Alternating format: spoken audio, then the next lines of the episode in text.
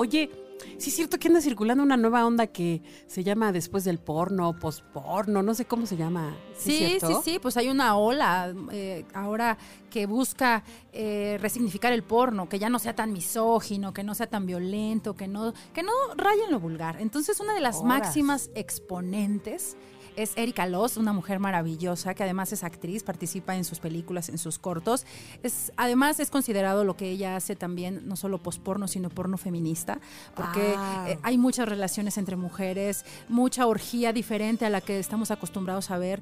Por ejemplo, los gangbangs, no sé si alguna vez las has visto, Sí, que claro. eh, son pues Todos porno- contra una. Exactamente, es como eh, un porno muy multitudinario. Sí. Acá hace eh, gan- gangbang, pero de una manera más sutil, más bella, estética. Creo que esta mujer cuida todos los detalles, tiene una fotografía bellísima.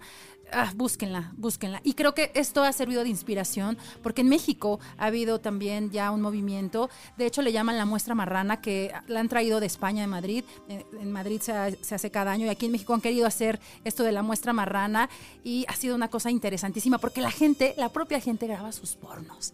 Oye, pero, pero además eso está súper chidísimo. Sí. Imagínate grabar tu propio porno, Padrísimo, subirlo, padrísimo. compartirlo con quien quieras y que te den like y a lo mejor hasta lana. No, no, no. De hecho, hay, este, hay eh, eh, aplicaciones en donde tú puedes subir en, en las cámaras y la gente te va dando monedas. Incluso puedes guardar anonimato. Wow, Está padrísimo. Bueno, claro, es como un rollo diferente, muy diverso de vivir la sexualidad.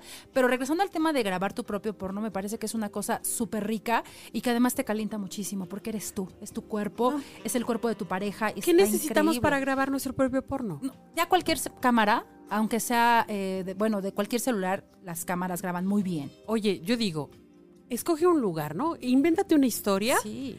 y pon, pon tu dispositivo a lo mejor fijo, pero Cámara, cuida la iluminación, porque de pronto luego hay unos amateurs bien Que, oscuros. que también los amateurs, bueno, no sé si nunca has entrado a, a- a esta Ay, no, yo nunca he entrado. ¿Qué te pasa? a Xvideos, ¿no? Pero hay unos, la otra vez yo entré y había un- una etiqueta donde porno indígena. Increíble, Wow. de verdad, de personas No, indígenas me encanta. grabándose, cogiendo, increíble, Me increíble. encanta el de África. Además, así como en unos escenarios bien locochón. Esa sería otra.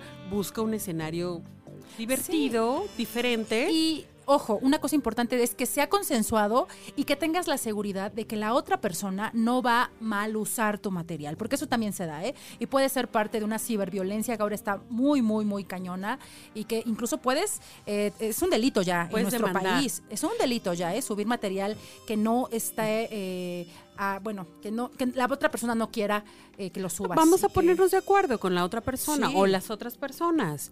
Y grabemos, ¿no? Pongamos un tema, hasta un cambio de roles. Cambio o- de roles, es increíble. no, eh, disfraces. Disfraces, juguetes. Juguetes sexuales. Bueno, la ducha, ¿no? es increíble, es increíble. Me- Hagan porno, hagan porno. Hagamos porno. Oye, y, y yo digo que lo más importante es que juegues y te diviertas, ¿no? Es una forma de experimentar. Ay, hasta se me está antojando Pues hacer un taller de hagamos porno, ¿no?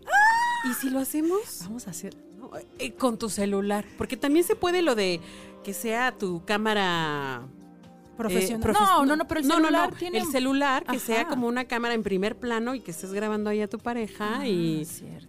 O incluso puede ser masturbándote.